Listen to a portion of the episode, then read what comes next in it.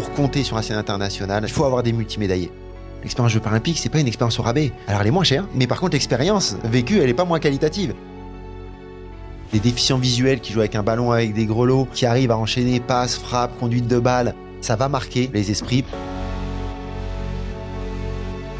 Bonjour, c'est Yves Pulici. En ce début d'année 2024, année cruciale pour les sportifs et les sportives, on s'intéresse aux athlètes en situation de handicap dans cet épisode et à leurs performances attendues pour les Jeux paralympiques avec l'un des responsables de leur réussite, Samuel Guédari de la Fédération française handisport. Paris 2024. Le grand défi. Yves Pulici. Avant de commencer, je dois vous expliquer comment ça fonctionne la FFH, la Fédération française handisport. Chaque discipline a sa fédé, le foot, le tennis, la natation, etc. Certaines fédérations d'athlètes valides ont aussi en charge la discipline para, par exemple le judo, le badminton. Sur les 21 sports représentés pendant les Jeux paralympiques de Paris, 10 sont gérés par leur fédération et 11 par la fédération handisport. La FFH accompagne par exemple les para-athlètes en cyclisme, escrime et en tennis de table. Donc pour parler de ces enjeux de l'année, j'ai rencontré Samuel Guedari, nageur handisport et directeur technique national adjoint chargé de la performance au sein de la FFH. Bonjour Samuel Guedari. Bonjour. On est en début d'année. C'est coutume de souhaiter les vœux. Qu'est-ce qu'on peut vous souhaiter pour cette année 2024 Je pense qu'en en, année paralympique, ce qu'on peut me souhaiter, c'est euh, énormément de réussite pour l'ensemble des équipes dont on a la responsabilité, euh, de bons résultats à Paris, euh, l'épanouissement et la réussite et la concrétisation pour les nombreux sportifs qu'on accompagne de leur, de leur rêve paralympique avec, euh, bah, on l'espère, un, un, impact fort au niveau du tableau des médailles. Parce que vous êtes un peu le responsable de la réussite de ces Jeux para. C'est quoi votre objectif du coup pour Paris 2024 Alors notre objectif, on a fait 41 médailles à Tokyo. Ce qu'il faut se rappeler, c'est qu'à Rio, on était sorti d'une campagne avec 28 euh, médailles paralympiques. Donc déjà, on avait fortement euh, améliorer nos résultats à Tokyo avec une génération euh, très rajeunie et beaucoup de primo-accédants au jeu. Là, on vise euh, entre 51 et 56 médailles, on va dire, euh, pour être ambitieux. Je, pense qu'on est capable de dépasser les 55 médailles avec un objectif assez élevé aussi en médailles d'or, qui nous ont plutôt fait défaut sur ces dernières Paralympiades, puisqu'on ambitionne 15 médailles d'or. Contre 11 à Tokyo Exactement, contre 11 pour l'ensemble de la délégation. Mm. Donc euh, là, 15 uniquement pour le champ euh, euh, de la Fédération d'e-sport. On a la moitié des sports, donc on peut espérer multiplier par deux le nombre de médailles d'or. Mais bon, c'est pas si mathématique que ça. En revenant un peu dans l'histoire des Jeux paralympiques, j'ai vu que du coup la France était arrivée quatrième à Barcelone en 92 avec 106 médailles dont 36 en or.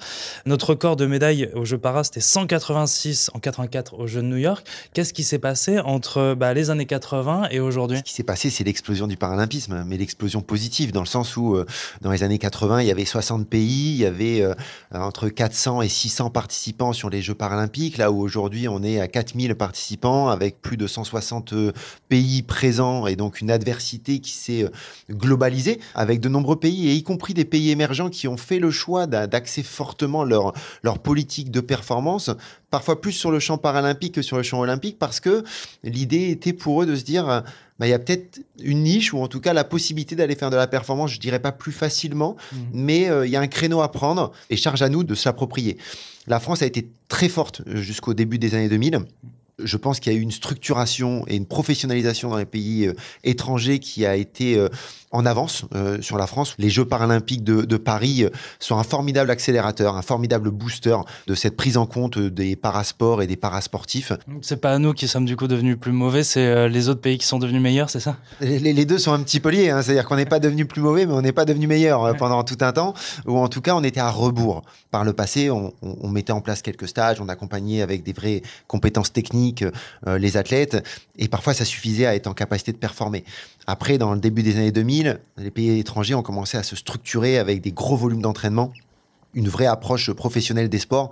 Et nous, on a eu un petit peu de retard à l'allumage et aussi, c'est une prise en compte qui qui dépasse le cadre de la fédération. C'est dans les territoires, c'est dans les clubs, c'est dans les mairies, les collectivités territoriales, le nombre de créneaux qu'on accorde euh, d'entraînement aux athlètes paralympiques.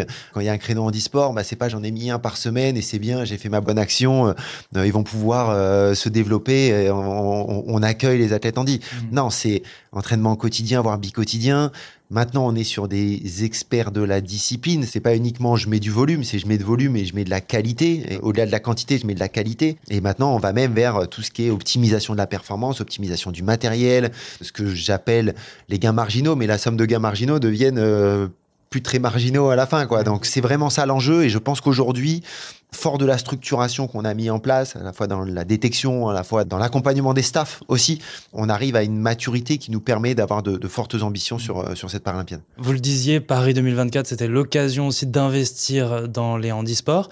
Qu'est-ce qui a été fait du coup depuis Tokyo à aujourd'hui? Il y a énormément de choses. Hein. Déjà, euh, le, le, renforcement non négligeable du budget de l'Agence nationale du sport. Il faut quand même se dire que notre budget a été quasiment multiplié par trois entre Rio et Paris. Il y a eu aussi un effort qui a été fait sur euh, l'employabilité des entraîneurs avec un dispositif qui s'appelle les emplois euh, de sportifs de haut niveau, mais qui permettait de consolider les emplois des entraîneurs de proximité. Par exemple, je suis entraîneur, je fais quelques heures dans le club, on n'arrive pas à me contractualiser ou à créer un emploi à temps plein bah là, grâce aux aides de l'agence, on a pu venir en aide à des clubs pour permettre de passer de quelques heures par semaine pour les parasports à vraiment un emploi dédié pour l'accompagnement du projet paralympique. Et ça, mine de rien, ça change tout. Ça change tout dans l'approche, ça change tout aussi dans le regard des clubs sur les athlètes paralympiques de leur club, puisque bah, ils se disent oui, ah, ok, le ministère, l'agence, la fédération y accordent de l'importance, donc euh, ok, on a envie de vous accompagner, même nous, on a envie de s'investir davantage. Et après, il y a eu tout ce volet accompagnement matériel dans le paralympisme. Il y a énormément de besoins matériels, de besoins spécifiques, un handbike, les adaptations, les fauteuils de rugby, les fauteuils de basket, énormément de matériel très coûteux et qu'on a pu réussir à, à, se doter ou même à créer l'innovation, puisqu'il y avait aussi les, les, les, projets de recherche en lien avec les jeux sur lesquels la fédération était très engagée, qui a permis la création de nouveaux tandems, qui a permis la création de nouvelles poignées en escrime, de nouvelles palettes sur les fauteuils d'Andifix. Enfin voilà, c'est vraiment un accompagnement 360 à la fois de l'encadrement, à la fois du matériel, à la fois des moyens pour faire plus de stages, plus de compétitions. Il manquait ces moyens ces dernières années? Il manquait ces moyens, et même si je suis animé d'un esprit positif, et on est animé par cet esprit positif et conquérant quand on fait du sport de haut niveau. Il en manque encore, faut pas se mentir, mais c'est tellement agréable de voir cette montée en puissance et, et on renverse pas une table du jour au lendemain. Et, c'est bien aussi que cette montée, elle se fasse progressivement. Donc euh, oui, elle manquait, c'est indéniable. On est très bien accompagné par l'agence. Donc tout ça, ça contribue réellement à, faire entrer dans un nouveau paradigme les parasports et la Fédération du sport. Comment s'est passée l'année 2023, les championnats internationaux pour l'équipe de France? Alors ça a été une bonne année, ça a été même une très bonne année euh, pour nous euh, globalement. Après, euh, je reste toujours très méfiant des années pré-jeu. On l'a vu, c'était une des grosses difficultés de la France de réussir à convertir. C'est le gap entre les championnats du monde et les jeux, il est non négligeable pour plusieurs raisons. Déjà, les formats paralympiques ne sont pas toujours les mêmes que les formats des championnats du monde. Je prends l'exemple du cyclisme, où on fait plus de 35 médailles ce sera pas les mêmes épreuves. Il y aura des rassemblements de catégories. Donc en fait, on peut pas se dire on a fait tant de médailles, on en fera autant mmh. euh, aux Jeux paralympiques. Pour autant, on a des vrais indicateurs de progression, des vrais indicateurs de performance. La natation qui fait plus de 15 médailles au championnat du monde, euh, le cyclisme, je le disais, qui fait plus de 35 médailles euh, au, championnat du monde, le tennis de table qui fait 13 médailles de mémoire au championnat d'Europe. Donc non, une équipe qui se porte bien, une équipe qui s'étoffe. Il y a énormément de catégories de handicap aux Jeux paralympiques.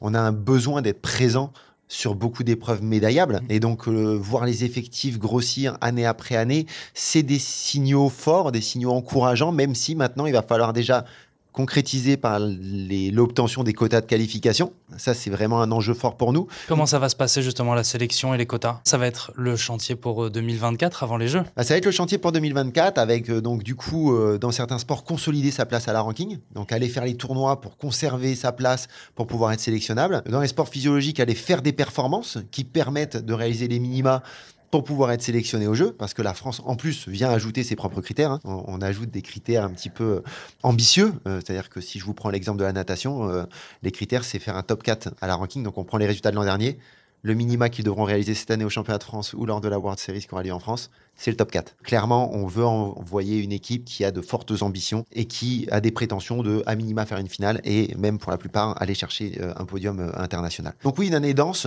une année qu'il faut pas rater, une année où il faut bien choisir aussi ses objectifs parce que euh, la qualif, c'est bien, mais c'est pas une fin en soi. Donc on doit vraiment ménager ses planifications pour faire en sorte que la qualification soit un des points dans cette programmation, mais qui doit les amener surtout à être performants et brillants sur le temps des Jeux. C'est toute une stratégie qui se développe. Ah, c'est une stratégie euh, individuelle, sportif par sportif. Qui sont les espoirs? Alors, il y a des para-athlètes à suivre et on va avoir des têtes d'affiche. Je pense notamment en paracyclisme avec Alexandre Léotte, qui va être en lice pour euh, plusieurs médailles et plusieurs médailles d'or, on l'espère. Kevin Lequinf aussi euh, en paracyclisme, qui va être une des têtes d'affiche avec une ambition sur plusieurs podiums paralympiques.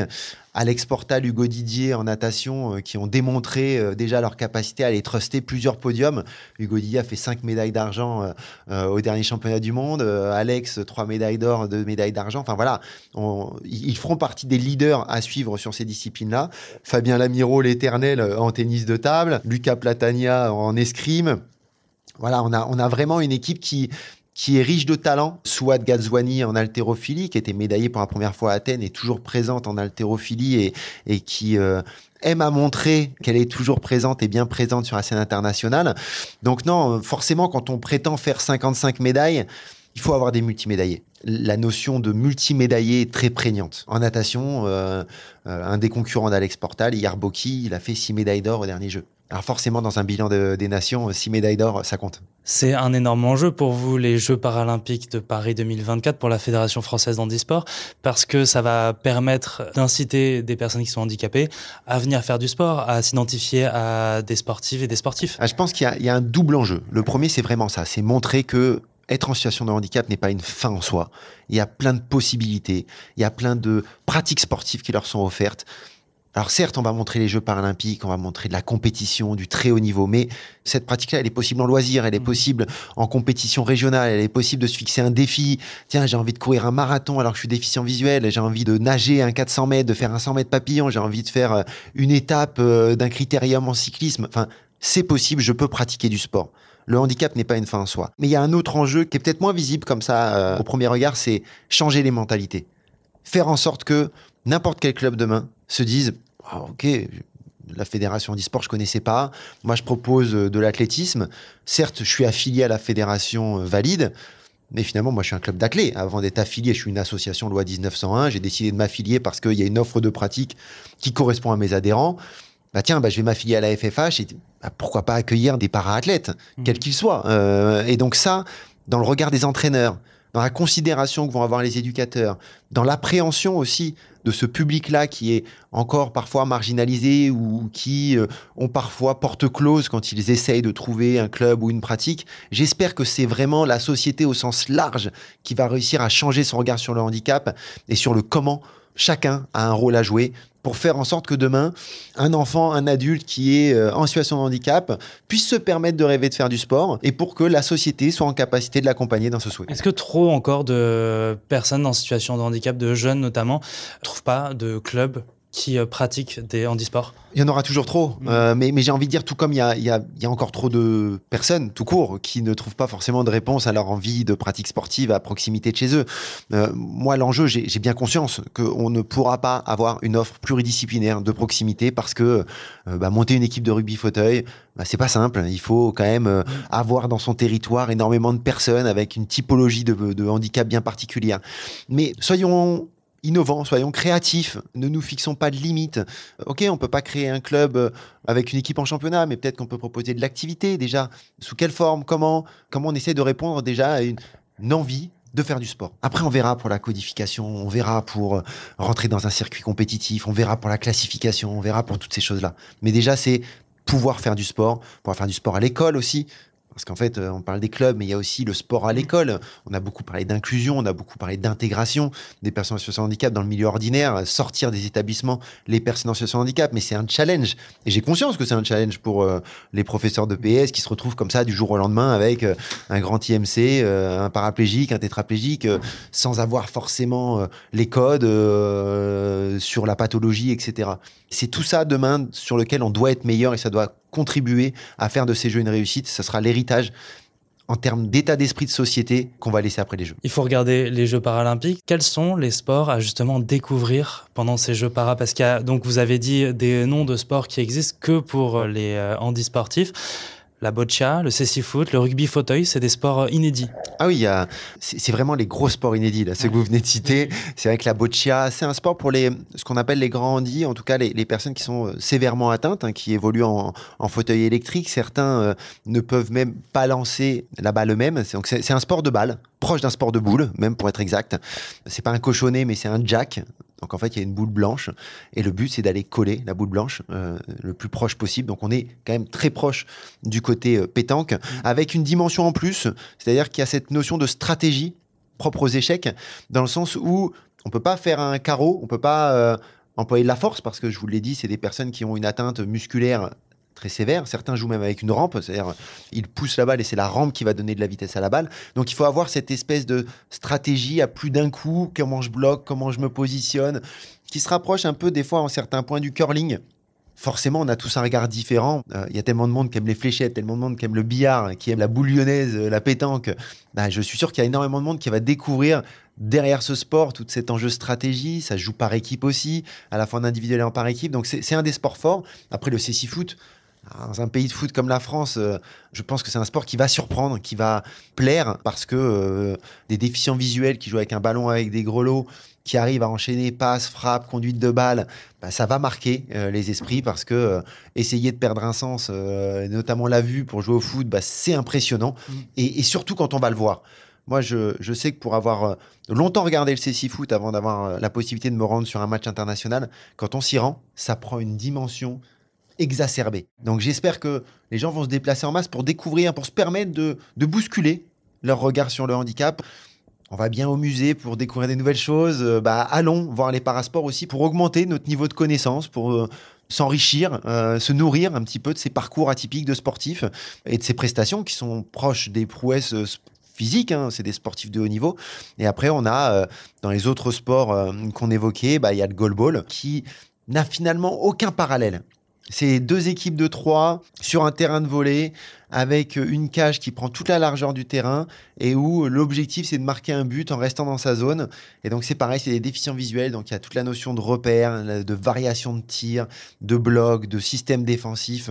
Enfin voilà, c'est des sports à s'approprier. Moi, j'aime souvent à dire, les gens, quand ils me disent, ouais, mais les parasports, on comprend rien, c'est compliqué. Enfin, allez voir du foot américain, je pense que euh, nous, au premier regard, on comprend pas, ils jettent des drapeaux, euh, on se dit, qu'est-ce qui s'est passé, on comprend pas. Le cricket, qui est un sport qui a une résonance internationale, mais, mais qui est suivi par je ne sais combien de millions de followers, a énormément d'adeptes. Et donc, nous, euh, on a juste ce petit effort d'essayer de comprendre. Et je remercie bah, l'ensemble des médias qui vont s'intéresser et qui vont promouvoir les parasports parce que ah oui, il y a besoin quand même de ce guidelines, de ces explications pour vulgariser, rendre accessible au grand public. Mais si on prend le temps, et un temps pas si long que ça, on se rend compte que c'est pas si compliqué. Ça reste de la perf. Il faut un premier, il faut un dernier. Et, c'est tout de suite passionnant parce qu'en plus, ça reste déjà en France. C'est une opportunité unique d'aller soutenir euh, nos athlètes français. J'espère que la France va répondre présent, et j'en doute pas, sur ces Jeux paralympiques. Il y a 2,8 millions de places qui sont en vente pour les Jeux paralympiques. Pour l'instant, il n'y a que 800 000 tickets qui ont été vendus.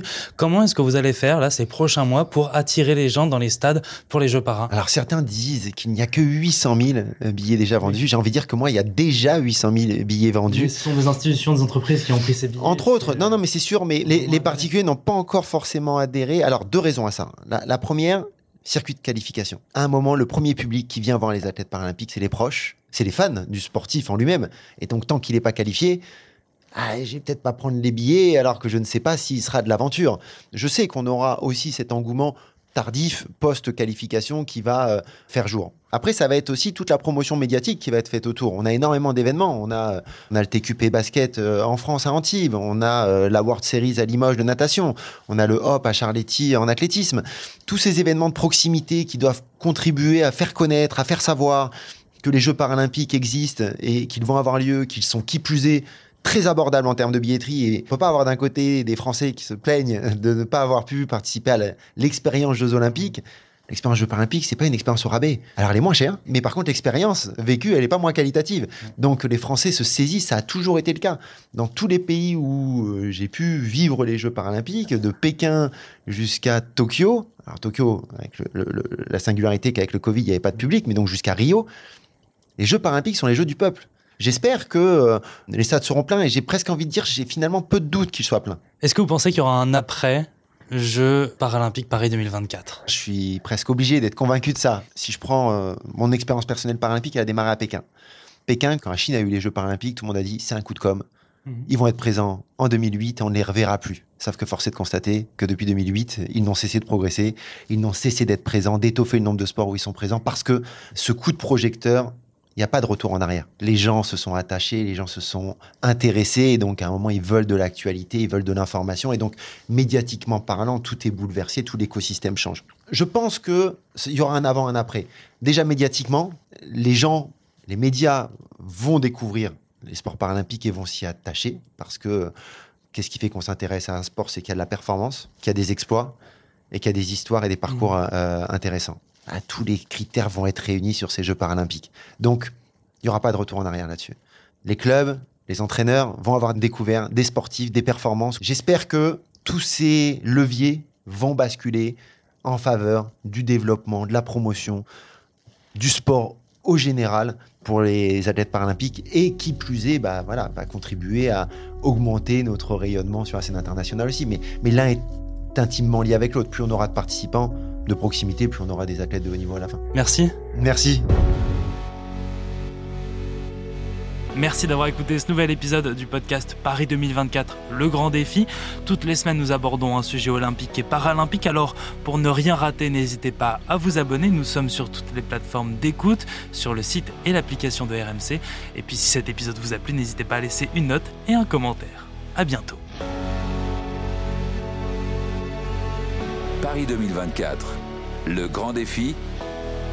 Un podcast à retrouver sur l'appli RMC et sur toutes les plateformes d'écoute.